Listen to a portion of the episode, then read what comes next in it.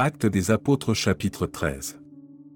Il y avait dans l'église d'Antioche des prophètes et des docteurs, Barnabas, Siméon appelé Niger, Lucius de Cyrène, Manahan, qui avait été élevé avec Hérode le tétrarque, et Saul. Pendant qu'ils servaient le Seigneur dans leur ministère et qu'ils jeûnaient, le Saint-Esprit dit, Mettez-moi à part Barnabas et Saul pour l'œuvre à laquelle je les ai appelés. Alors, après avoir jeûné et prié, ils leur imposèrent les mains, et les laissèrent partir. Barnabas et Saul, envoyés par le Saint-Esprit, descendirent à Séleucie, et de là ils s'embarquèrent pour l'île de Chypre. Arrivés à Salamine, ils annoncèrent la parole de Dieu dans les synagogues des Juifs. Ils avaient Jean pour aide. Ayant ensuite traversé toute l'île jusqu'à Papho, ils trouvèrent un certain magicien, faux prophète juif, nommé Bar Jésus, qui était avec le proconsul Sergius Paulus, homme intelligent.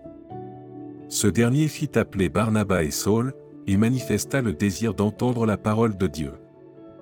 Mais Élima, le magicien, car c'est ce que signifie son nom, leur faisait opposition, cherchant à détourner de la foi le proconsul. Alors Saul, appelé aussi Paul, rempli du Saint-Esprit, fixa les regards sur lui, et dit, Homme plein de toute espèce de ruse et de fraude, fils du diable, ennemi de toute justice, ne cesseras-tu point de pervertir les voies droites du Seigneur? Maintenant voici, la main du Seigneur est sur toi, tu seras aveugle, et pour un temps tu ne verras pas le soleil. Aussitôt l'obscurité et les ténèbres tombèrent sur lui, et il cherchait, en tâtonnant, des personnes pour le guider. Alors le proconsul, voyant ce qui était arrivé, crut, étant frappé de la doctrine du Seigneur. Paul et ses compagnons, s'étant embarqués à Papho, se rendirent à Perge en Pamphylie. Jean se sépara d'eux, et retourna à Jérusalem. De Perge ils poursuivirent leur route, et arrivèrent à Antioche de Pisidie. Étant entrés dans la synagogue le jour du sabbat, ils s'assirent. Après la lecture de la loi et des prophètes, les chefs de la synagogue leur envoyèrent dire, Hommes frères, si vous avez quelque exhortation à adresser au peuple, parlez.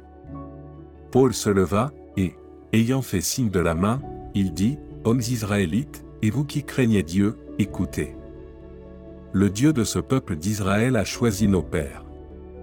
Il mit ce peuple en honneur pendant son séjour au pays d'Égypte, et il l'en fit sortir par son bras puissant. Il les nourrit près de quarante ans dans le désert, et, ayant détruit cette nation au pays de Canaan, il leur en accorda le territoire comme propriété. Après cela, durant 450 ans environ, il leur donna des juges, jusqu'au prophète Samuel.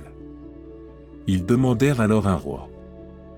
Et Dieu leur donna, pendant quarante ans, Saul, fils de Kis, de la tribu de Benjamin, puis, l'ayant rejeté, il leur suscita pour roi David, auquel il a rendu ce témoignage, J'ai trouvé David, fils d'Isaïe, homme selon mon cœur, qui accomplira toutes mes volontés. C'est de la postérité de David que Dieu, selon sa promesse, a suscité à Israël un sauveur, qui est Jésus. Avant sa venue, Jean avait prêché le baptême de repentance à tout le peuple d'Israël. Et lorsque Jean achevait sa course, il disait, Je ne suis pas celui que vous pensez, mais voici, après moi vient celui des pieds duquel je ne suis pas digne de délier les souliers. Homme frère, fils de la race d'Abraham, et vous qui craignez Dieu, c'est à vous que cette parole de salut a été envoyée.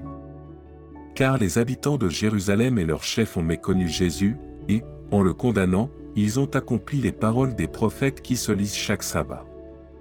Quoiqu'ils ne trouvassent en lui rien qui fût digne de mort, ils ont demandé à Pilate de le faire mourir. Et, après qu'ils eurent accompli tout ce qui est écrit de lui, ils le descendirent de la croix et le déposèrent dans un sépulcre.